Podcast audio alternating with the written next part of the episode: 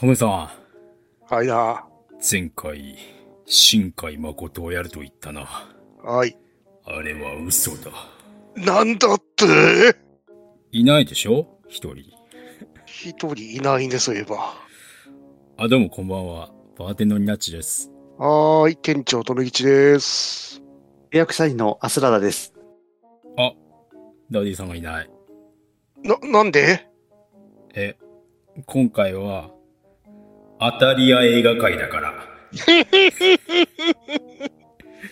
N ズバ開店です。開店でございます。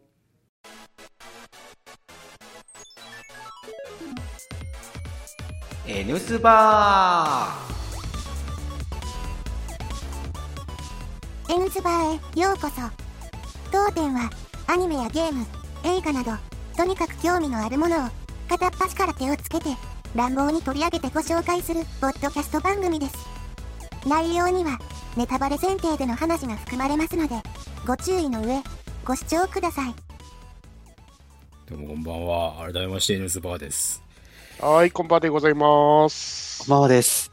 今後ね、あの、あれだね、目に見えているものをリアルタイムで見に行った時に、お、アタリア映画会っていうことにしましょうね。まあ、あれ分かってたもんね。分かってたからね。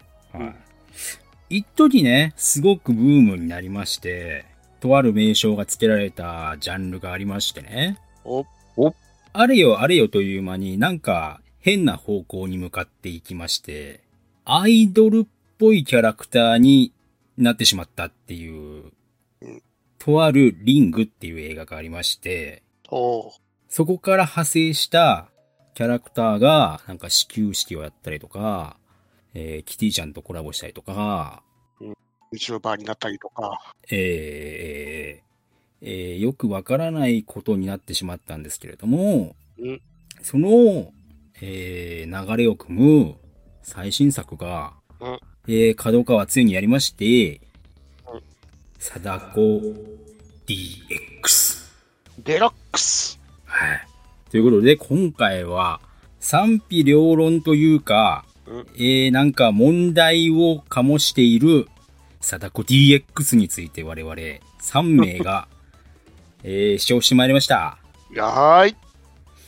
えー、まあまあまあいいですいいです。えー、あらすじとしましては、えー、全国各地で呪いのビデオを見た人が突然死する事件が発生する中、IQ200 を誇る大学院生、一条文香は大事な妹、一条双葉が興味本位で呪いのビデオを見てしまったことから、呪いの謎を解明すべく奔走する。ということで。うんえー、監督は木村久志監督です。お、トリック。もう嫌な予感がするよね、これね。はい、なんだろうな。この監督って知る前からなんか既視感あったんだ。なんだったんだろうあな。脚本、高橋優也。おー なんか一回前でなんかたくさん話したような気がするな。なんか我々話題にした気がするな。おおーかしいな。で、今回、えー、なんかよくわかんないですけど、世界観監修として、うんえー、リングシリーズの原作ですね。あのーリングは原作。あのー呪音は小説版とか言うんですけど、えー、リングの原作の鈴木浩二先生が世界観監修をしているとえ、そうなの？はいそうだよ。いうことでございます。なので、あ、原作の要素がいろいろあんだなっていう風に見えたのは、まあ、鈴木浩二先生が監修をしてるから、それっぽいものが見えたっていうところですね。うん。で、主題歌が、三代目 JSOUL ブラザーズ。ジェイソンということで、えーこの目に見えてやべえ映画、うん貞子 DX99 分に、えー我々わざわざ当たりに行って、あいてえじゃねえか、この野郎っていう回でございます。時間返せこの野郎どこ見て映画作ってんだ？まあ、まずですね、リングとか貞子とか、えーそこら辺にちょっと触れていきましょう。お、もともと、この鈴木浩二先生が作ったリング、えーそれから、えー螺旋、そしてループっていう基本的な3部作があって。えーここから、バースデーとか、S とかタイドとか、スピンオフ作品はあるんですけれども、まあ基本的にはリング3部作と言われているのが、リング、螺旋、ループということなんですね。で、一番最初スマッシュヒットした映画を原作にしているのがルー、リングですね。うん。これ自体は、まあ、リング自体、小説あるんですけど、まあ映画とちょっと設定がちょこっと違ったりとか、登場人物の性別が違ったりとかしているんですけれども、大まかなお話の流れはほぼ一緒。でしたね。はい。で、呪いのビデオの設定とかもちょっと違うんだけど、ほぼ一緒っていう風に思っていただければ結構です。で、えーこのリングという小説自体は、サスペンスミステリーみたいな手、あのー、体で書かれてるんですよね。うんあのーいわゆる昔の王道ホラーみたいな。感覚で、えー読める作品になってる。で、最後の最後でテレビに、テレビから出てくる貞子なんですけど、あれは映画オリジナルのテイスト。うんあの、小説家は、小説ではリングにおいては、えー、貞子自体は何か干渉してくるわけじゃないんですね。で、いろいろ調べると、えー天然痘ウイルスと山村貞子っていうキーワードが繋がっていくっていうお作、まあ作品なんですけれども。はい。で、まあ、最後は映画の終わりと同じような感じなんですね。え、これからどうなってくんやっていうような絶望的な終わり方になっていくっていうね。うんそんな感じですね。で、続編の螺旋になってくると、これ自体は、んなんて言えばいいのかな。サイエンスミステリーみたいなうん感じになってくるんですね。医学的な観点を持ちながら、ホラーテイストを持ちながらミステリーもみたいなうん感じになっていく。で、ちょっとフィクションも強くなっていって、実際問題として呪いのウイルスっていう形になっていくんですけど、そもそも天然痘ウイルスの生存本能と山村貞子の生存本能が合わさったこのリングウイルスっていうのが、まあビデオにもう連写されて、そこから変異を成し遂げて進化していくっていうのがこの三部作の根幹になっていくんですけど、うんで、一番最初、なんかこうね、こう、皆さんリングいろんなところで見る設定とか文章とかに、あの、貞子は、二なりとか、うん。えーそういう両性具有とか説明あると思うんですけど、正確には3分の1合っていて、3分の1間違ってて、うん3分の1ちょっと合ってるみたいな感覚なんですね。ややこしいですね。そややこしいんですよ。これ、あの、実は映画の貞子とかは別にそういう設定が示唆されてない、おそらく女性っていうような設定なんですね。うんで、えー原作の山村貞子、リングの小説第一作における山村貞子自体は、これ、良性具有ではないんですよね。これ、抗がん性女女性化症候群つって、あのー成分化疾患なんですよね。うん噛み砕いて言うと、えー金玉ありますと。うんで、えー男性ホルモンが働きません。女性器を持ってるんですが、子宮を持ってません。っていうような形なんですね。うんだから、妊娠はできない。女性器はあるんだけど妊娠はできない。みたいな感じですね。で、男性ホルモンが発現しないので、男性化の発育が行わずに、普通に成長していくと女性のような見た目になっていく。うんっていうような感じなんですけれども、そういうような設定が山村貞子っていう設定なんですね。うんで、この螺旋において、貞子自体が復活するんですね。うん 最終的にね。復活しましたね。この復活する、復活した貞子自体は完全な良性具有なんですよ。うん男性器も持っていて、女性器も持っていて、男性の機能も持ってるし、女性の機能も持っている。その気になれば一人で、えー妊娠、出産をすることができるっていうような設定になるんですけれども。うんうん。なので、あの、貞子が二なりっていうのは、螺旋における復活した貞子っていうね。なんかちょっと進化して、もう人間とは言えない何かになってしまった貞子っていうのが二なりっていうような設定なんですけどね。うんそこら辺ね、あの、いろいろ、なんか、間違った分岐をしてるところがね、あの、僕はうるさいので、違うんだけどなっていうふうに思うんですけど。貞子警察だ。それは警察だそうなんだ。はい結局、螺旋において、リングっていう小説自体が作品で出版されることになるんですよね。で、この小説を読んだとしても、この小説を映像化したり、ゲーム化したりしたものを鑑賞したとしても、えーリングウイルス、この変異したリングウイルス、もっと進化していくんですけど、これにさ感染して、排卵日の女性は妊娠しちゃうし、えー男性が干干渉すると、リングウイルスに、えー洗脳されてしまうっていうようなことになっていって、えーそのうち人類総貞子化計画みたいな形になっていってしまうっていうのが螺旋の終わり方なんですよね。ハッピーバースデー感じになるわけですね。うん、そうそうそうそうそう。で、えー続いて、ループになってくると、これはもうサイエンスフィクションになってしまうんですよね。うんうん。で、このリングと螺旋の世界自体は仮想空間でしたっていう。人類のその命のあの進化とか根源を調べるために仮想世界を作って、えーシミュレーションをしていたら、なんかおかしなことになっちゃって、山村貞子っていうウイルスがなんかどんどん広がっていって、その世界が壊滅してしまったと。で、その世界は凍結したんですけれども、リングにおけるとあるキャラクターが自分がいる世界は仮想空間だってことに気づいて、で、そのキャラクターが現実世界に働きかけたんですよね。俺を現実世界に呼んでくれっていう風に。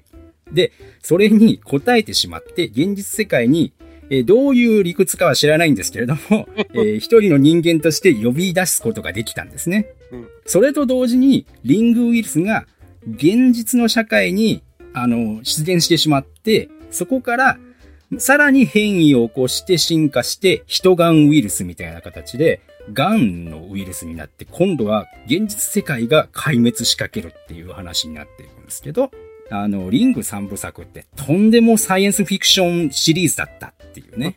続編っぽくいいけど、続編でもないよなっていうところがあるんですよね。そうなんですよね。でも、これ、貞子の目的ってぶっちゃけて言えば、うんあの、あなたの隣に貞子がいますみたいな。うんそういう、見渡せば貞子みたいな、当たり前にいるような世界を作るっていうことなので、よくよく考えてみると、この、今こうやって、貞子 2D とか 3D とか、うんあの、こういうね、始球式で貞子が投げてたりするのが、当然になってる世界って、あれ？これ、貞子が狙ってた世界そのものだな、みたいな形にはなってるのが非常に僕は面白いとは思うんですけど、逆にね、ループの世界が近づいてる感じがあるんだよね。やってないんだけそど、ね、うなんだよね。映像化自体は。まあ、ループはね、あの、マトリックスみたいな世界になっちゃうんで、うん。なかなか映像化ね、うん。難しいし、まあ、正直言えば、えー今まで作っている映画自体はお粗末なものが続いてしまってるんで、うんそれはどうなのかなっていうところなんですけど、そもそも、リングという映画、1998年の映画ですね。うんえー中田秀夫監督が撮ったスマッシュヒットを起こしたリングっていう映画は、そもそもこの中田秀夫監督って、ホラーを撮りたいんじゃなくてメロドラマを撮りたい人なんですよね。うん。まあちょっとチャンスが巡ってきたんで女優霊っていう映画を作ったんですけど、うんこれが、えーそこそこ評価を得たんですね。うんで、まあこれはいわゆるベロベロバー的な、うんえー反則技な映画なんですけど、これが、いわゆる今まで正当化のホラーを撮っていた監督たちからは、おめえの撮ってるのはホラーじゃねえっていう風にすっげえ批判を受けたんですね。うん。その流れで撮ったのがリングだったんですよ。うん。で、これ、リング自体は、今までの王道ホラーをすごく煮詰めたような、うーん、なんていうのか、サスペンスミステリーみたいな形でうん、正直クライマックスまではそんな感じでいくじゃないですか。うん。言ってしまえば。うんうんところが、最後の最後で、中田監督、中指に突き立てたんですよね。バカ野郎、俺がこんな真面目なやつ最後まで撮るかよ、つって、テレビから貞子がブワーって出してきちゃったわけですよね。うんところがこれがスマッシュヒットを起こしてしまったわけで、うんこれに続けとばかりに、呪怨とか、えー着信ありとか、そういう反則技をガンガン多用するような作品群っていうのがこう連なっていってしまって、これを J ホラーっていうジャンルにしてしまった。うん。これがすごく功罪だと思っていて、うん。これやっぱり正統的なもの、あの映画ってスマッシュヒットを起こすような映画は少ないんだけれども、いいものっていうものは少しずつ作っていけるよねっていう感じなんだけど、こうやって反則技をする映画って、スマッシュヒットを起こす映画を作れる可能性はあるんだけど、どんどんジリ貧になっていくんですよね。うんジャンルとして言えば。なので、結局、こういうリンクとか、ジオンとか、そういったものは、どんどんモンスターパニックになっていかざるを得なかった。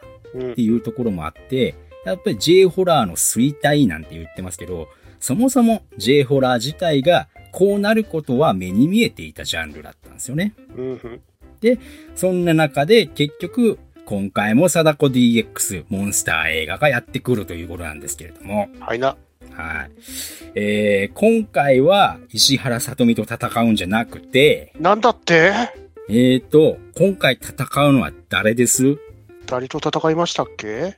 えーっと、戦ったのかなこれ。ああ観客はなんか何か戦った気がすんだ。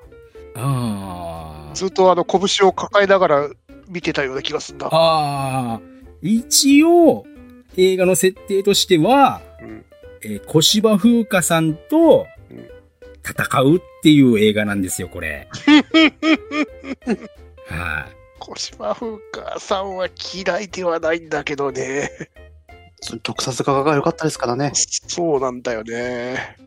で、この小芝風花さんが、この主人公の一条文香で IQ200 の大学院生っていう設定なんですね。うん。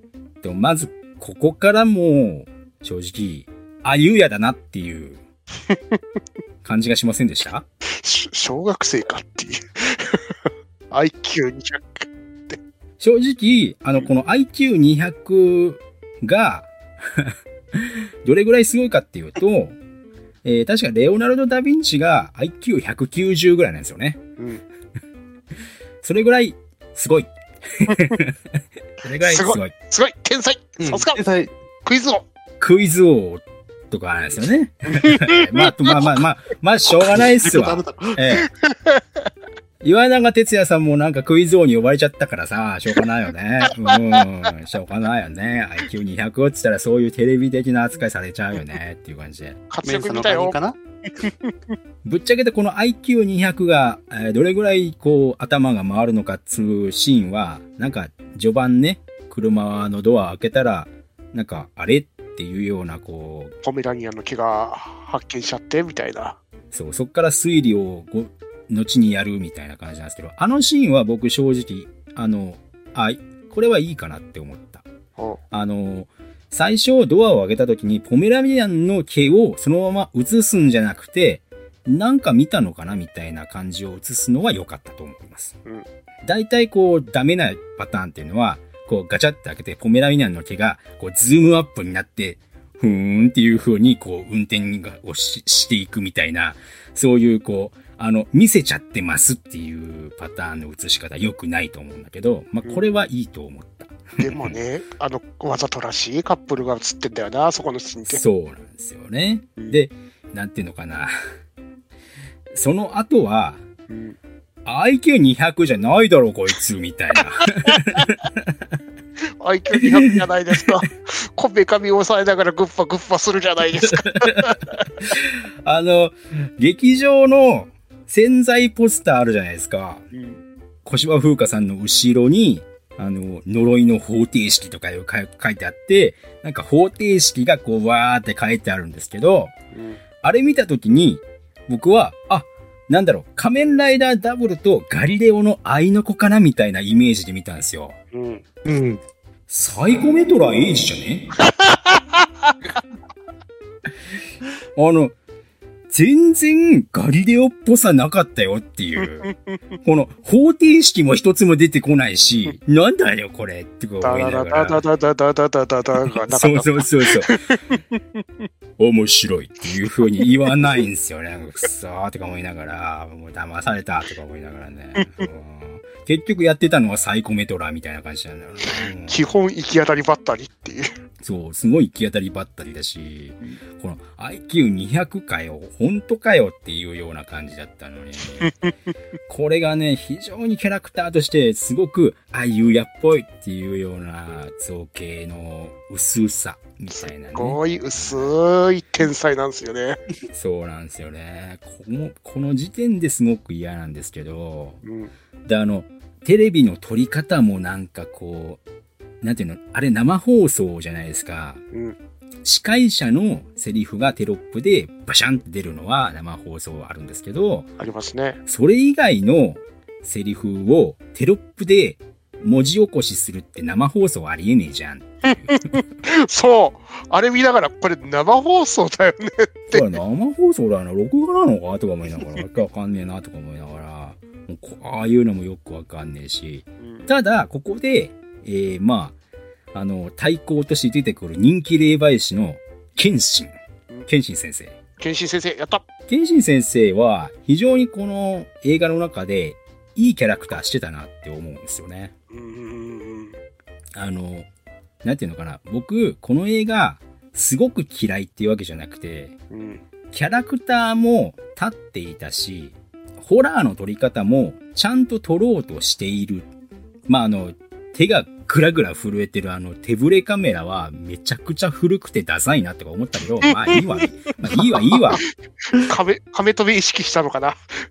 いい、いいですよって思ったんだけど、まあちゃんとホラーを撮ろうとしてるんだけれども、あこの立ったキャラクターたちの扱い方とか映し方とか撮り方がすごく不快なんですよ。あ。うん。だから僕、謙信先生のキャラクターはいいと思ったし、もうちょっとうまく映せばもっといいキャラクターとして見えたと思うんだけあど、うんと、剣心先生は惜しかったと思うんだよね。うん。あれこそ本当にループの設定通り使えばもっと面白かったのにっていう。そうですね。うん。ね貞子の使徒になってるっていう設定があったらよかったのになーっていう。ね。うん特にそうでもなし。特に何かあるわけでもないと。う。うんん。でも、ベースバトルシップだったってとこですよね。そうっすね。顔見たとき、ああ、スペースバトルシップっていう。スペースバトルシップ。なんかね、もう、寄ってきますね。まさかのっていう。うん。問題のキャラが出てきますよね。うん。えー、前田王子っていう キャラクターが出てくるんですけど、親子のてっぺん取ってやると。あいつ親子のやつか？そうだよ。あの、あいつだよね。ああ、見たことあると思ったんだ。なん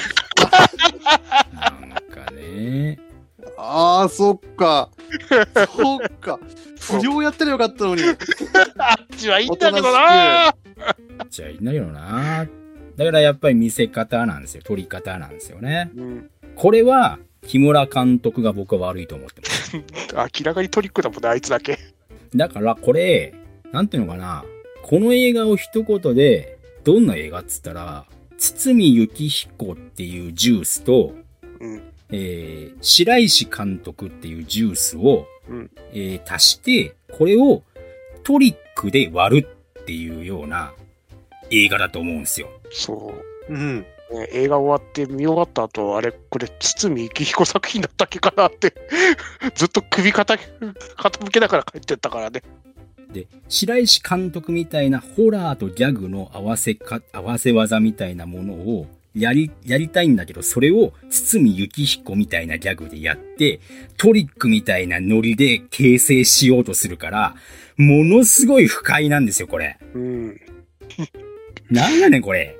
あいつ黙らせろっていう。どうしちゃったの、これ。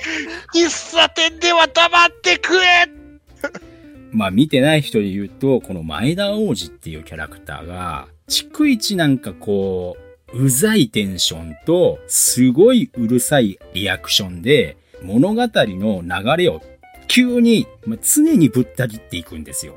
やっぱりホラーって、ずっとこう物語に入っていく過程が大事で、観客をこううまーくこう引き込んで引き込んで、肝心なところで、はっってやるのがホラーの醍醐味だと思うんですけど、この貞子 DX って、あの、ちょっとこう引き寄せたら、あ、もうそれ以上来ちゃいけません、みたいな。ちょ、なんだよ、みたいな。そんなこう感じになっちゃうんですよ。もうちょっとうまくやってくれよっていう。あいつ、あそこで飛び降りとればよかったのにな 飛び降りたら痛いですよっていう。まあね、あいああのシーン見ながらね、あそこ死なねえよなっていう。やねえよな、みたいな感じですよ。いや、うんそうですね。せいぜい足粉々に砕けて超痛えってだけだよなっていうこの王子くんが物語を引き止めちゃう。あの、急ブレーキをかけちゃうか、それか、ふみかちゃんの持っているタブレットの着信がバカでかい、バカでかくて急ブレーキをかけちゃうかのどっちかなんですけど、もしくはあのゆるキャラが出てきて驚く。そう、ゆるキャラが出てきて、ブレーキかけるとか、バカにしとんのか？客客っていう。常に物語に入ってこないでくださいっていうようなことをやるから、すごく見ていて、不快だし、うん見てる側すごく舌打ちしたくなってくるんですよね。なんで俺に気持ちよく映画を見させてくれねえんだみたいな感じで。しかもね、そういううざい演出の点があるじゃないですか。はいその点と点を絶対つなげてこねえんだよなっていう。そうなんですよ。で、王子に至っては、あの、うざい演出あるじゃないですか。いなんかいいこと言ったら鼻をすすって、なんか好感がピロンとなるみたいな。うん。でも、あれ一貫しないんだよね。そうなんですよ。すごく一番あの、ここで使っちゃいけないぐらいな、あの、シーンで、その、いいシーンを、いい言葉言って、スンってやるんだけど、効果もならねえんだ。そうなんですよね。そこ徹底すりゃ、まだ、この演出ずっと使い続けて、ね、面白いってところだったのに、そこを崩しちゃって、なんでこの監督と思ったかうら。ん。一貫しろよ、そこは、せめて。本当にね。うん。空気が違うから、ここのシーンは使っちゃいけねえの？と思ったの？っていう。本当にね。なら最初からこんな演出つけんなよっていう。これ見てって、いや、面白くないって自分でわかると思うんだけどな、みたいな。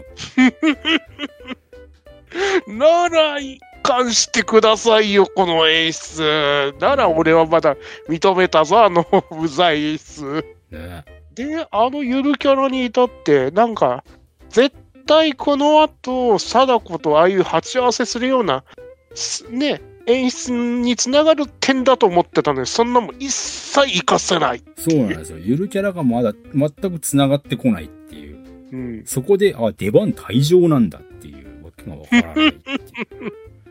なんだったの、あのシーン。そう。なんかよくわからない使い捨てキャラを出してくるんですよね。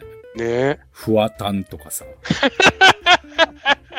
何あれてっきりあの診療、あの心霊番組に出てくるもんだと思ったけど、普通に見てたからね。うん別に本人出しゃいいのにさ、なんか本人じゃないふわたんみたいなわけのわからないキャラクター出してさ、なんだよとか思いながら。しかもかい、キャラクター改良とかじゃなくて、まんまフワちゃんなんだよね。そうなんですよね。面白いと思ってるのみたいな感じ。本人が出てくるならわかりますよ。そ本人じゃない人が、なんか、フワちゃんみたいな格好して、フワタンのノリでやるから、う。うんなんなんこれって思いながら。ねだから、フワちゃんじゃないからこそ、フワタンで、この映画をかき乱すキャラクターなのかなと思ったら、別にそうでもない。べただのカメオみたいな。そうなんですよね。うんカメオにもなってないっていう。何っていう。逆張りにもなってないしさ。で、あのーまあ、こういうキャラクター出したかったんでしょうけど、あいな。関電さんうん。まあ、ちょっとなんかあれでしょう。なんかこう、もうちょっとこう、イケメンみたいなものが出てくるかと思ったら、パチスロの演者に出てきそうな人ができましたね。誰とは言わないけど。さ。誰とは言わないけどさ、すごく、すごく、あれあれ？みたいな感じで、すごくなんか本体が出てきた時には、あれ、どっかで見たことあるな、俺で YouTube とかで見たことあるな。って思いながら、うん、なん、なんやろな。って思いながら、あの関電もキャラクター一貫性なかったよね。関電さんがすごく便利屋になっちゃってるというか、あ、っていうか、あ、あいつ、あいつじゃないですか、謎を解いてたの。謎？謎？謎、謎じゃねえな。謎じゃねえな。なんだろう。あの謎っていう、か。ふっかちゃんに行動をそうこうやった方がいいよって言ったことを、ふっかちゃんが、そうだねって言ってやるっていう。こっち調べた方がいいんじゃね？ってもう調べついてるよとか、そういう、あの、あの、主人公をサポート、サポートするドラえもん役みたいな。そうそうそうそう。うん。なんて言うんだろうな。なんか、ふかちゃんに人格はねえのかと思って、うん。あの、知、知性がねえのかみたいな。うん。関電さん自体は非常にいいキャラクターだと思うんだけど、そしたら、これはもう、ね、ふみかちゃんとうまくこう知識的な掛け合いをしていただきたいんだけど、ふみかちゃんがもうなんかバカだから、バカって言っちゃった 関電さんがとりあえず便利屋になっちゃうんだよね、ドラえもんね。結局、関電さんのおかげでなんか解決したようなもんじゃねみたいな。関電が持ってくる情報もネットに落ちてた情報だらけなんだよ。そうなんだよね。う んツイッターで探しましたレベルなんだよ、あいつも。そうなんだよね。グレ まあ、強いて言えばね、あの、素早くこう、突き止めてきたぐらいっていうね。うん、あの呪いのビデオ解説、全部見てわかるっていう。そう。ここで首絞められてるねって、わかるよそう。で、あの、いいことを言ってるんだけど、こう、透かして映しているので、やっぱり、こう王子くんの話とかね。そういういいことをす透かしてるのがいいことにしたいのか、どっちつかずにやってるから、関電さんが実際に、あの、現場に出てくるのも、あんまり説得力なくなっちゃうんだよなっていう。え、それぐらいでできちゃった関電、関電さんみたいな。引きこもりでしょみたいな。40年こじれてる引きこもりでしょみたいな。しかも完全なあの、最初の、ドショッパなの、あの、何でも口にするみたいな、ね、カレー食べるとき、カレーとか言ってた。あのキャラクターどこ行った？あ、本当ですね。だから、ここら辺、やっぱり、ゆうやだよね。ああ、さすがだ。キャラクターの設定固めねえよなっていう。本当にね。とりあえずなんかもうひどいよね。とりあえずその、シーンのためだけのキャラクター作って、その後は全部忘れるよねっていう。そうなんですよね。でもこれ、マジひどかったぜ、これ。全部ね。あ僕、あの、ホラーシーンの一部はすごいいいと思ったんですよ。妹ちゃんがさ、わーって家に駆け込む瞬間にさ、うんわーって手伸ばしてきてガーってやるじゃないですか。あれは、うんおおおみたいな、いいじゃないかって思ったんですけど。でも掴んでるの静岡のおじさんなんだわな。ああ、おじさんね。うん。これはもうしょうがないと思いますよ。これもう、鈴木浩二が監修してるせいですよね、ぶっちゃけね。まあねう。ん。本人やっぱり逆張りおじさんみたいなところあるから、うん読者を裏切る小説を書いてる人なんで、DX っていう変異っていう言葉を持ってきちゃったから、なんかこう、そうなっちゃうよねっていう。ただ、静岡のエジさんはもう、絵が面白すぎるんだよな。絵が面白すぎるんだよな、これな。うんあの、絵面はただのコメディなんだわな。そうなんだよな。ギャグなんだよね。ねやっぱここら辺がさすが、さすが木村監督ですよね。うんどういう気持ちでこれはこの絵を見ていけばいいんだろうっていう。本当ですよね。いやね、演出的にね、つまんないわけじゃねえんだけど、うんこのシーンは一体、俺はこの映画何見に来たんだっていう、そう本当に。いなんですよね。や、明らかにもう制作側もね、ギャグとして狙ってんだよ。その髪が長いって言って髪がないとかいう、あの、そう。ね、くったらないところとかだね。うんしょうがないよね、トリックだからさ。それは狙ってるのはわかるんだけど、なんだ、ハゲ批判か？こうそれを本気でやるんだったら、本気でギャグをやって、本気でホラーを撮ってもらわないと、なんかこう、透かして中途半端なことをやると、どっちも面白くなくなっちゃうから、だから、そこが良くないっすよ、やっぱ。ね、定か屋はね、全力でやり尽くしてるから面白いんだよね、もそうっとギャグ。なんですよ。うん定か屋はやっぱ賛否両論になるのは、あそこをちゃんとギャグとホラー両方で本気でやってるっていうのを評価する人と、あの、うん一般大衆的に、これめちゃくちゃだろっていう批判でやあやってるだけで、うんその、実際問題、この、その映画自体は賛否両論でいい映画なんですよ。うんで、今回の映画っていうのは、賛否にもならねえだろっていう。だってホラー映画じゃないもん。どこのバカだよ。お金もらってさ、うん。カメラ2レギオン襲来が鍵を握るとかか、あのタイトルに書いてるバカは。メタ構造の意欲作だとか、すんげえ褒めてっけど、うん。メタ構造でも何でもねえよっていう。真面目にやってないだけっていう。ほんと。いくらもらったんだろう、これね、角川からね。ほんとふざけてると思うな。あと、批評でな、あの、ひどい映画を見た後だから、この映画面白く感じたかもしれないとかいう批評は批評じゃねえんだわ。あれ、僕もね、あの VTuber の方、最近 VTuber になられた方ね、ちょっと、もうちょっと自分の影響力考えていただきたいというか、ひどいの2本見たから、この作品はよく見えたとか、そういう批評は批評じゃねえんだわ。よじゃねえんだわ。あのね、やっぱね、ほとんどの視聴者って、やっぱり高い批評を行っている YouTuber とか VTuber さんが、これ面白いよって言ったものに、やっぱりこう、言ってしまうんですよ、その言葉を信じて。うん。そういう人たちって、やっぱり見て、このこの絵がおかしくねえかなってなるのは、それは不幸だと思うんですよね。うん、そういったことを生み出してしまうのは良くないと思うんですよ、僕は。ね。わかりますよ、まあこの、まあまあまあね、まあね、賛否あって、私はこの映画気に入りましたとか、そういう批評はもうよくわかる。そう、わわかる。けど、このひどい映画2本見た後に見たから、実は面白かったかもしれないねとか言っちゃうのはもう絶対ダメそう。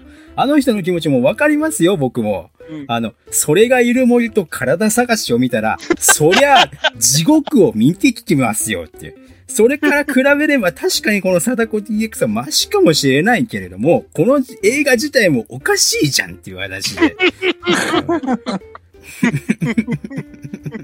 カエロレンさんのレビューもまあまあなんかこう、オブラートに包んでますけど、いろいろオブラートに包んでる、ね。いろいろオブラートに包んでるので、もっと言いたいことはあんだろうなと思 思いながら聞いてたけど、あの、批評だから、あ批評だし、あの、賛否の形は自分のもんだからいい、いいんだよ。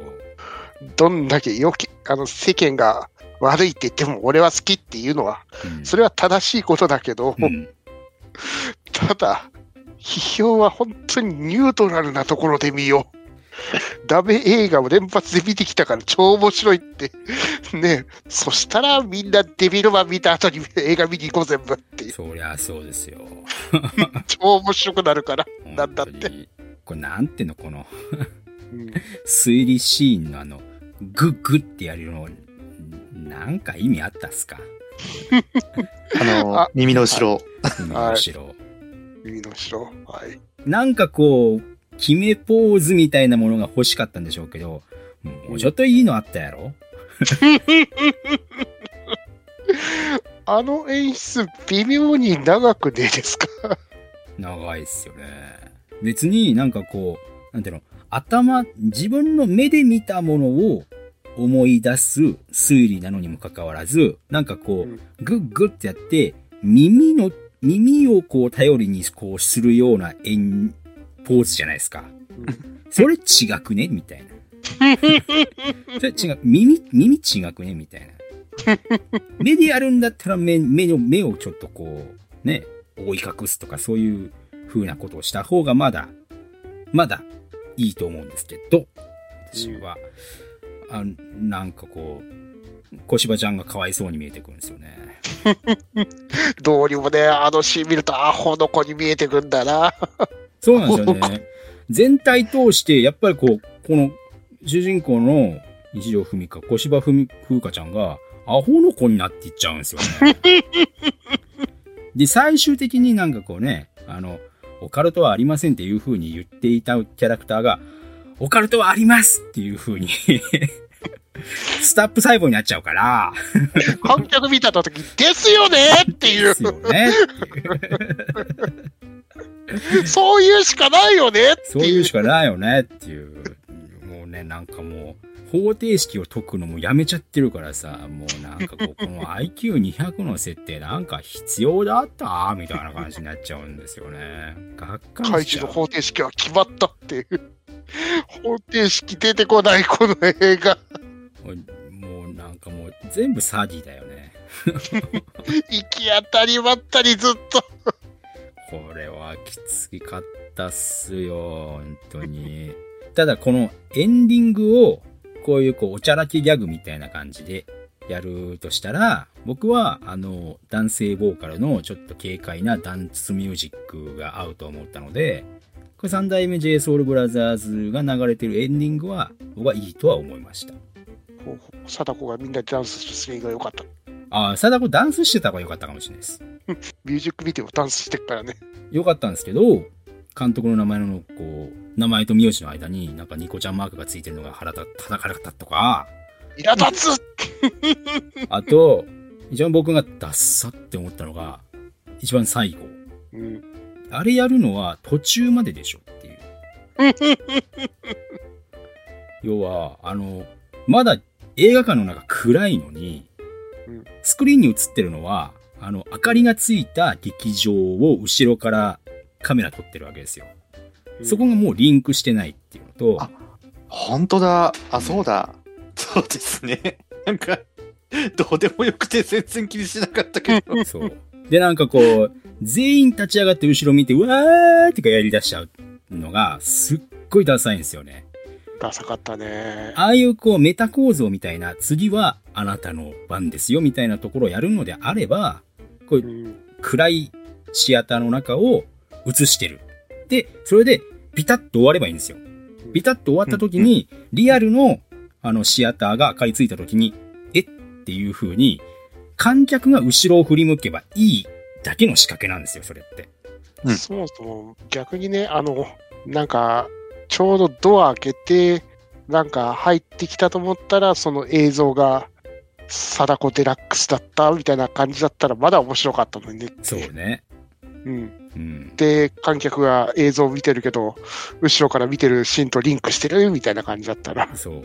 うん。観客のリアクションをどうしても入れたいんだったら、たった一人だけ、たった一人だけ振り向い、なもう暗いからよくわかんないと思うけど、振り向いて、は っっていう顔をした瞬間にブツンって切れ、切った方が、ものすごくかっこいいんですよ。うんかっこいい。うん。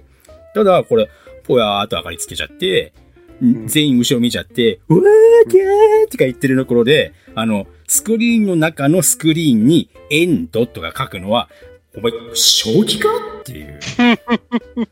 ダッサーとか思いながら。YouTuber が作った、なんかホラー映画かなって思っちゃったよ、あれ。何これ感じでね。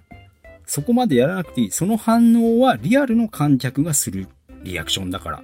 だからそれはクソダサいから、それはもうちょっと考えた方がいい。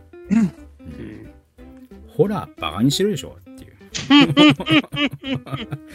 っていう映画だったかなっていう感じです。バカにしたよね。まあ、多分3人みんな、これさ、99分ずっとこう、舌打ちしながら見てたと思うんですけど、うん。どうでしたこの映画。いや、とりあえずずっと拳を握ってましたね。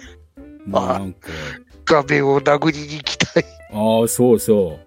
今すぐ王子を殴りに行きたいっていう感情はすごかった。そう。本当に。き 喫茶店のシーンはもうあいつ本当に黙らせろっていう。他のお客さんいるんだよ本当ね。もうちょっとね、ふみかちゃんもね、パワープレイするべきだった。グーパンでよかった。グーファンやってほしかった。そう。同じように近いって言ってたよ、ずっと。いるよね、あの人のパーソナルスペースを平気で入ってくるクソ、クソなやつってっていう。いますよね。いますよね。人の心にズケズケ入ってこないで、みたいな。あの気持ち悪い感じが本当に苛立った。まあね、でもね、あの、風花ちゃんも風花ちゃんだと思うよ。あの、あの、喫茶店で普通にズーム開くところとか。そうっすね。他のお客さんがいるだろうが。本当に。もうちょっと、ね、IQ200 ですから、もうちょっと場所選べれますよねっていう。どうしようもない映画だったな。お母さんなんかいちいち人格変わるしさ。そうなんですよね。ささっきまであの妹ちゃんのこと心配してたのに、あらあら大変だわね、な キャラクターになんだかシフトチェンジしてるよっていう。いやー、せっかくさ、こう、天然痘ウイルスとの結びつきでなんか昔そういう貞子の呪いのビデオっていうのがあったみたいなね、都市伝説お話をつけて、あー、これはループみたいな設定も出てくんのかなっていう風なうん。世界観監修の人に期待をしたんですが、そんなこともなく。で、謙信先生があの呪いのビデオを販売してるってところで、で、貞子の使徒になって、そういう呪いの電波に、ね、加担してんのかなと思ったら、別にそんなこともねっつ。そうなんですよね。普通に呪いのビデオ見て死んでるって、バカじゃねえのか、あいつっていう。。い今までどうしてたの？みたいな。お祓いで見、お前も見たら死ぬだろっていう。そうそうそう。ルール知ってたのかな？わかんないな。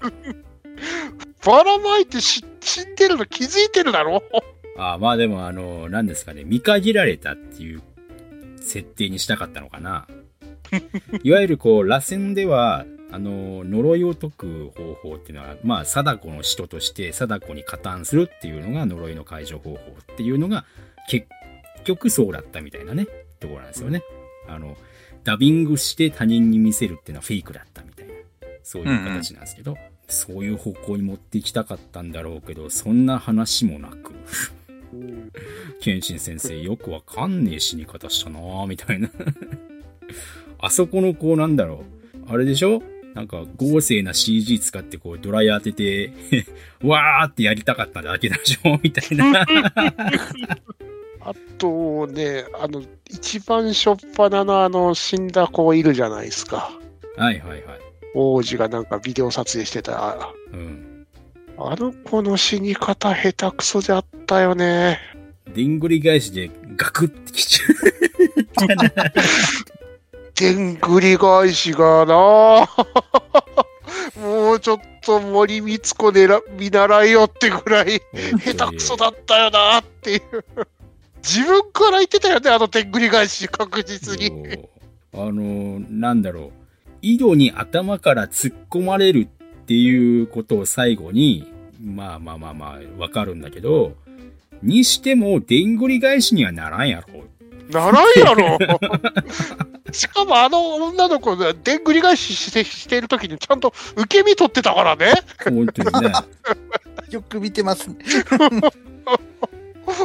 わうーーっていう。安全だなよし違う違う。安全確認よし。安全確認よし受け身よし。って感じです撮影よし本当にもう、本当にもう。王子も王子でさ、撮影しててさ、どうだあいつも。なんだかないやもう、エンディングで電池が切れるわけ、バッテリー切れるわけないやんって思いながら。お前、そりゃ、それスマホで撮影してるんだったら、それあの、コードで充電もつなげとくやん、みたいな。そんなミスするかいみたいな。なんだかなーって感じ。で、あの、ビデオを1日1回、24時間以内に1日1回見るみたいなうん結果になりましたけど、ログイン、ログインボーナスですね。あのー 9時55分からの。ちょうどのタイミングで毎日見ないやろ。だって、それで王子くん見れないかもしれないって俺からするじゃない普通さ、その、0秒が近づいてきたらあんな怖い思いしたわけだからさ、うん。10分前ぐらいに毎日見続けるやろっていう話で、そしたらあの、生活リズム狂っていくじゃんっていう話で、生活リズム。キラーンって。うるせえわって。うるせえ、関係ねえってか思いながらね。ちょっと微妙にまとも外してるし、みたいな。さすがだよ、ゆうやくんとか思いながらさ、もう。あとね、あの、みんながビデオが見るタイミングが全員0分っておかしくねえか本当だよ。あの、あのさ、これ、僕お、おかしいなって思ったのは、あの、ふみかちゃんと双葉ちゃんが同時に井戸に釣られるタイミングじゃないじゃん。違うよね。あれ、ふみかちゃんのが先に訪れるはずなのに、なんであれ4人同時になんかやってたの？意味わかんねえんだけど。もう時間トリックもおかしくなってきちゃったみたいな感じでさ、もうなんやみたいな。あと、あの、謙信先生にあの、ふみかちゃんと王子が解除されたじゃないですか、い一回。え解除の儀式やって。で、あの、全体的にこの映画って、あの、呪い受けた人って24な、トゥーンって、あの、今更の演出出すじゃないですか。はいはい。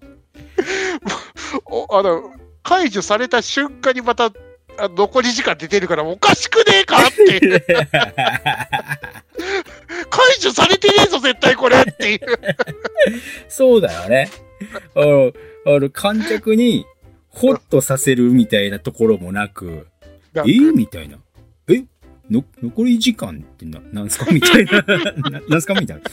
え？そこ聞いてませんけどっていう。まあね、あそこ、あの、時間出して、時間がなんかリセットされてるってのを見て、あれを解く鍵っていうのを出したかったのはまだわかるけど、解除されてないって。そう。したいことはわかるんだけど、それのどれもが噛み合ってないっていう。なんだ今更24っていう。効果音もほぼ一緒だったからね。ギャン、ギャン、ギャンって。で、画面を、サン、サン、サンって言って、分割していくみたいなさ、は、おー、これ、令和やぞとか思いながら、もう本当にさ、あれもこうしていいの？あの、MCU 前のハルク一作目だよ。ギリですね。2005年とか。いやーもうだからこう、撮り方がすごく平成。平成初期。ふるるっていう。そう。クソだせーとか思いながらずっと見てましたけどね、これね。なんだかなあの、24をやりたかっただけで、あの、24時間にしたんじゃねえかと思うああ、なるほど、そういうことか。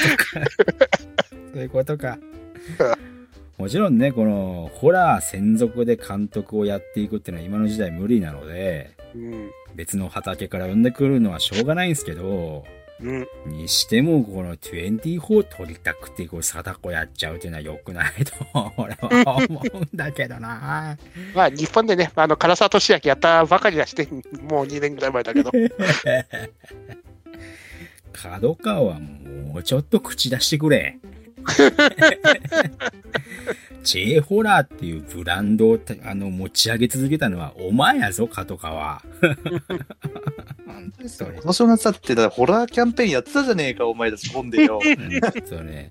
リング売ってたじゃねえかよ。本当だよ。それで見るのが何だ？それがいる森とか、体探しだったのか？勘弁してくれよ。いや、本当にね、あの、本当に配信に来ても、それがいる森と体探しは皆さん見ない方がいいですよ。これあの、なんだろうな。貞子 DX はもう最後にもう、もうええよ、もう、もう、もういい、もうクソ、クソダサ映画だわっていう、ムカつく映画だったわで、こう、笑いで済ませるけど、全2作はあの、その前の2作は笑えないもん。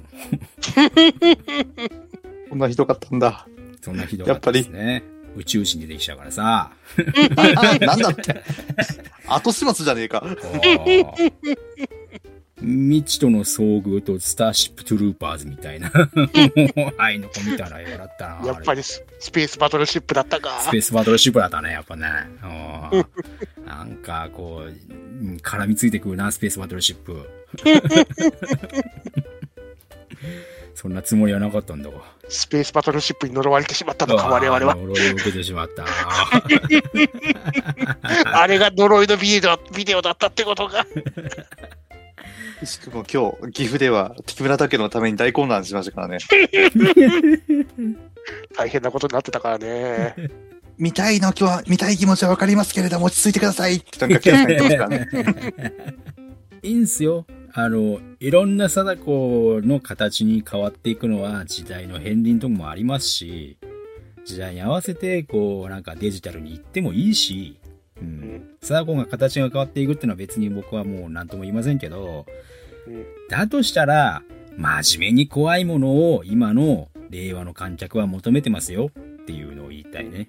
うん。ですね。うんいや、事故物件のことですかね。おいえ あれも事故だった最近のホラーほんと真面目に撮られるんだよな 村シリーズもひどいですからね。すべて。ねそんな中の残影は超面白かったんだけど、最後の最後だけ残念だった。そうやね。最後のだい最後はね。だいぶ前じゃないですか、だってって。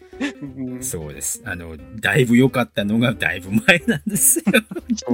そうでもね、残影はね、あの、リング症候群の一番ダメなところを一番最後にやってきちゃって、台無しになった映画だったな。あのままなんかちょっと怖いで終わればよかったのに。中田監督も、もうね、なんか信用できないしね、もうね。前回のあの、貞子デラックスの前の貞子、貞子ですか。貞子ね。あれも非常に惜しかったんだよね。やれ、もうちょっとやりようがあったんだよ、面白くて。その、ね、貞子が風化して、どんどんどんどん都市伝説になってくるって、あの設定自体はもう本当に面白かったのに、そう。それが YouTuber ですかっていう。あと、呪いの定義があまりにもガバガバすぎませんか、みたいな。ね。ううんん、中田監督、近年ダメですね。本当にね、事故物件。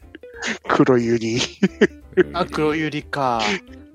これよりまあ前半戦僕好きなんですけどね。後半になっちゃうと賛否が分かれますね。うんまあ今年それがいる森をやりかやらかしましたんで、来年禁じられた遊びも僕はとても期待してますね。うーん、楽しみですそうですね。ね。当たりやまた当たりに行くんでですね。燃えますね、当たりや根性がね。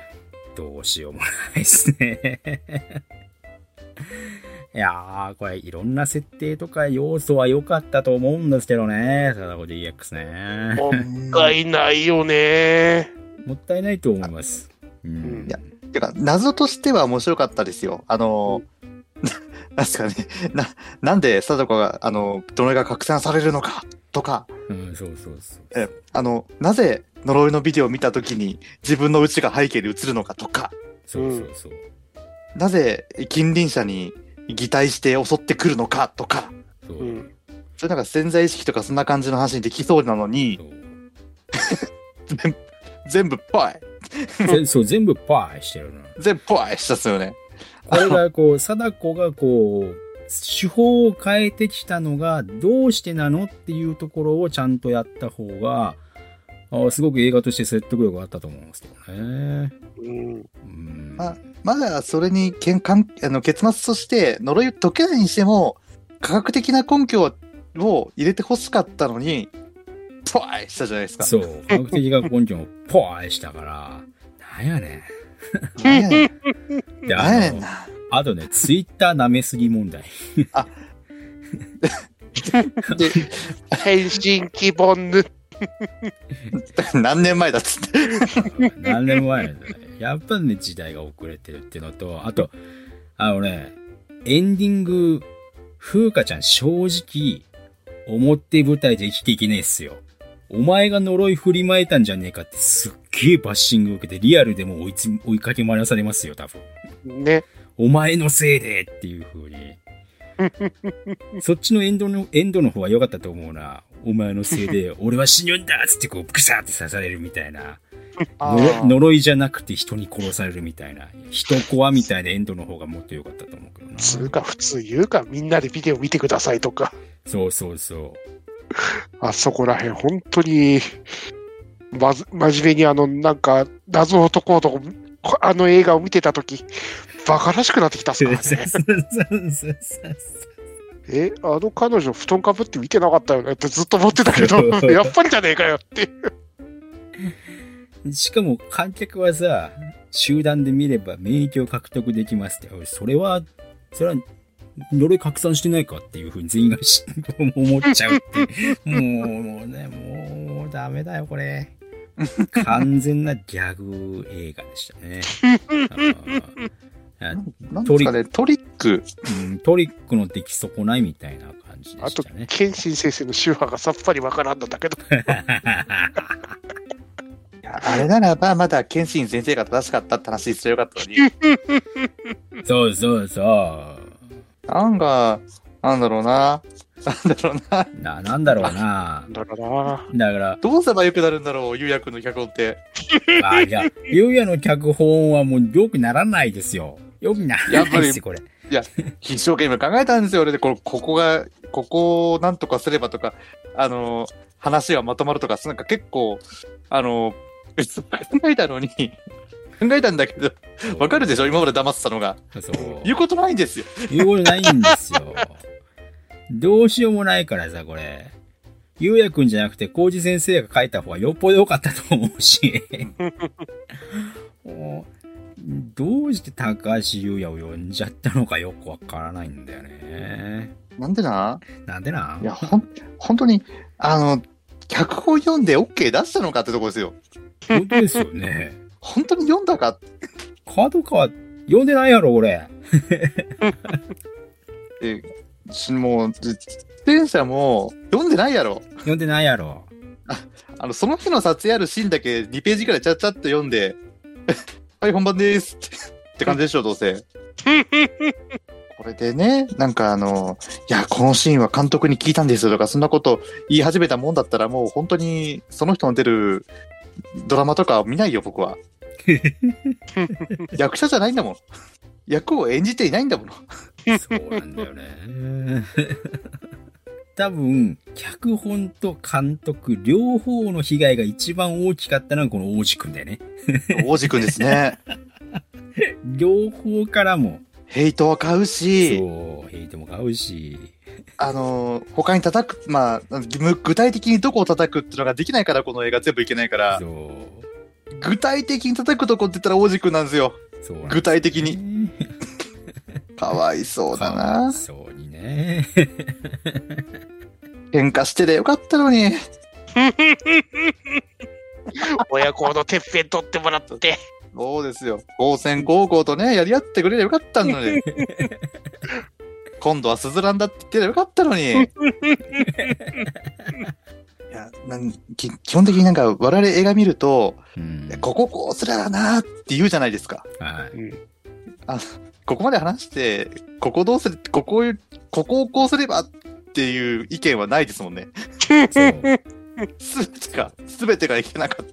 僕はエンディング、エンディングだけあそこなんとかしろって言ったけど、ああ、す、す、あの、ささ、さだこ、さだこダンスを入れろ。明るい曲調で。そう、本編はどうしようもなかったと思うな。うん本編無理ですよ。うんあの、題材は、だって、んなんかどっかの映画で見ましたよ。あの、一週間以内に、あの、呪いみたいな幽霊みたいのが、近隣者に変変身して、どんどん近づいてくるみたいな。俺見たことあるんですよ、ああいう映画。なんなんかあった気がすんなよな。あの、具体的にちょっと、なんか、どの映画っていう、なんか、タイトルが全然思い出せなかったんですけど、見たことあるんだ。見たことあるんだ。見た、目新しくもなかったんだわ、あれ。そうだね。ただ、あれは絶対あのハゲのおっさんやるためだけの設定だよねって。ハゲのおっさんね。あハゲのおっれ、さんでギャグしたかったんでしょっていう。うんうん面白くはないけど。仮に、おお父さんに白いワンピース着せたかったんだろうなぐらいしか。そうね。いや、そして、王子くんがね、あの、白い服の女見たら、ほーって絶対言う。つまんでんだああそこらへん、あそこらへんのあの喫茶店でいちいちビビるところとかが面白くねえんだいやー、なんか、なんか全てが噛み合わなかったってこのことだなって。うん。あれそんかあ、いつの時も一言言った気がするの？喫茶店でビクビクした割には、他のところだと意外と普通にいるとかね。そう。そもそも王子だってずっとビデオ見てたはずなのになんで白いやつ出てこねえんだよ。妹ちゃん出てきてんのに。あ、なんか、彼女いませんでしたっけ？彼女が出てきた、なんか描写ありませんでしたっけ？それすんげえ後から。あ、そっか後だ。呪いあ、そうだ。で一回リセットされてから。あそう、そうだ。そう、そう、そうじゃん。それまでそんな演出1ミリもなかったのにさ。ああ、忘れてますね。忘れてます。ガッパガッパやね全部が。逐一物語の都合なんですよね。なんだろうな、イメージポートかなんかでも先に作ってその通り撮ったのかな。ま あ、こんな感じの絵が撮りたいんです。この白い少女が普通にかけていくだけだとつまんないですね。あ、じゃあ、ここはおっさあの近親者ってことなんで、あの、おっさんしてみましょうみたいな感じを途中からぶち込んだから最初の方その設定ねえみたいな感じじゃないですか。ああ、それいいね。じゃあ、さ死んだお父さん後からそういうの出してこうかみたいな感じで。あ。だって、ギリ生きてる人が出してたのに、今まで。うん、突然死者出ましたよね。やそうね。最初から死者が出た来た方が声に決まってんじゃん。そうね。うんなんなんだよ。な、ななんなんだよって。喧嘩ってんのかと思った。で、あの、ほら、ゆうやお得意の、はい。これが伏線で下やったじゃないですか。あの、ああお父お父さんの位牌の隣に将棋の駒を置いてあるの。なんかこあれれやるだろうなとか思ったら、回想シーンやるためだけに将棋の駒を牌の横に置いておくみたいな、くそみたいな。特に謎解き関係ない。関係ないっていうよりはもう、畜生とか思いながらもう、あの、なんか映像いちいちなんか推測するのバカに見えてくる。本当にもうね。いいのよ、これが、普通の子ならいいのよ、これ。あ IQ200 の大学院生っつってんのよ、これ。うん。全然、活かしてないし。もう普通の、普通の女子高生でよかった気がするんだけどな。そうですね。そうですね。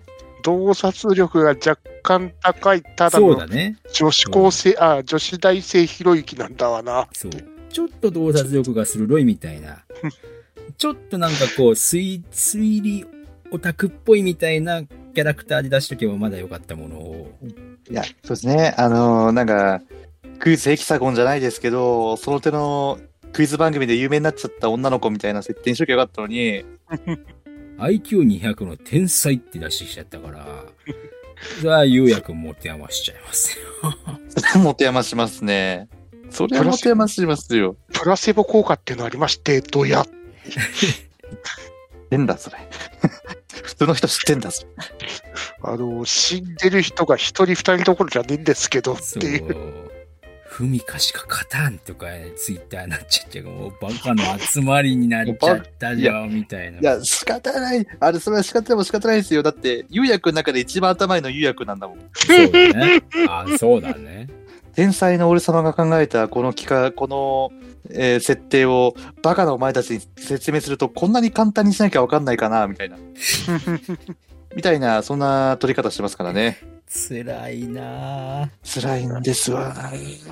辛いんですわ。うーんだからもうね、僕が一番大好きな仮面ライダー、一番嫌いになりたいんだよね。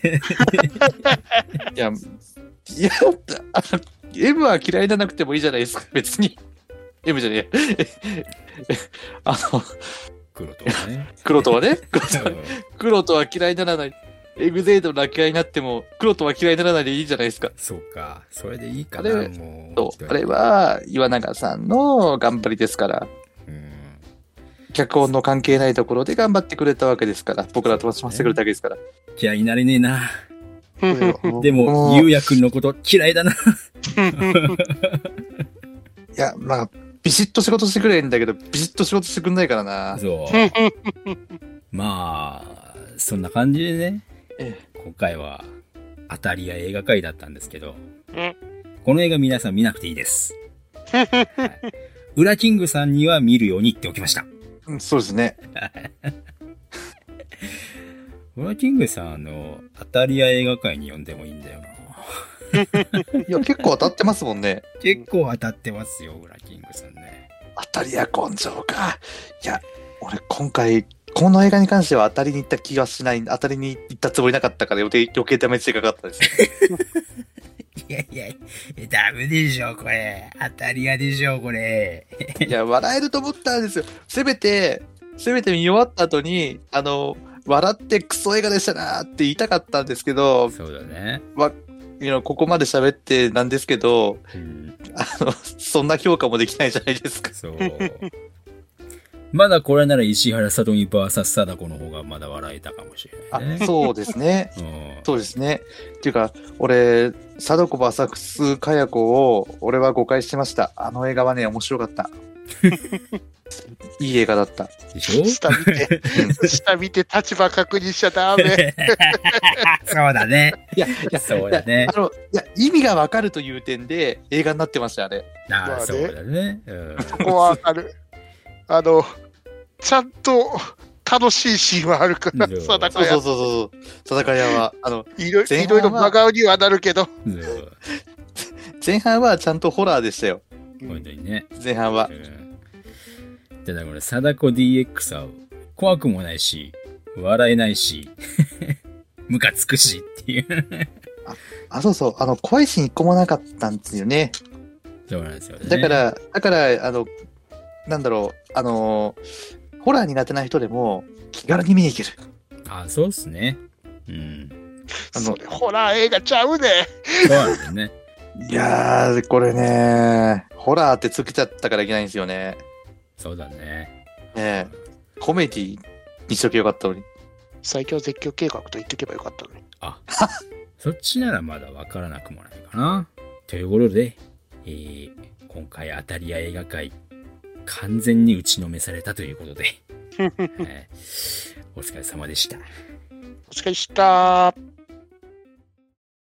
えー今回お便りはないんですが、えー多分次回の収録で、新海誠を撮ると思いますので、はい。予定通り、毎月の予定通りで新海誠を撮るっていうようなスケジュールになってます。あいな。見ました？え？え？俺、君の名はは、あの、見た当時の記憶でしか僕はないんで、2回目見るの怖いです。え そもそも君の名は映画館行ったし、その後速攻で、あの、あれも見に行ったし、あの、見見たし、あの、ことの葉の庭も。まだあの、日付的にはね、始まってないんですよね、新作がね。あそうですね。戸締まりしないですね、まだ。えお返します。ー予告編は相変わらず面白そうには見えますけどね。主様の首お返します。主様になっちゃうと違うんだよ。ジブリになっちゃう。えーそっちの方は名作ですけどね。えーあ、いや、いいんですよ。この新海誠作品が好きな人がいる、たくさんいるっていうのは、私も存じております。はい存じておりま存す。じております。ってやつですそれにね。ついてどうこう言うことはございませ。そうんいうことはございません。はい。えーこの続きは次回ということで。はい。えー何か言いたいことがありそうだな。はい。えー次回、はっきりと、私言わせていただきたいと思います。はいえーということで、本日は閉店ガラガラでございます。閉店ガラガラ、またよろしくお願いします。ありがとうございました。ありがとうございました。N ズバーでは皆様からのファンレターをお待ちしております。宛先は Twitter ハッシュタグの場合、N バ、ひらがな3文字で、え、ぬ、ば、まで。また、Gmail の場合、N ズバ、アットマーク Gmail.com、E、N、U、Z、U、B、A、までお送りください。皆様からのファンレターを心よりお待ちしております。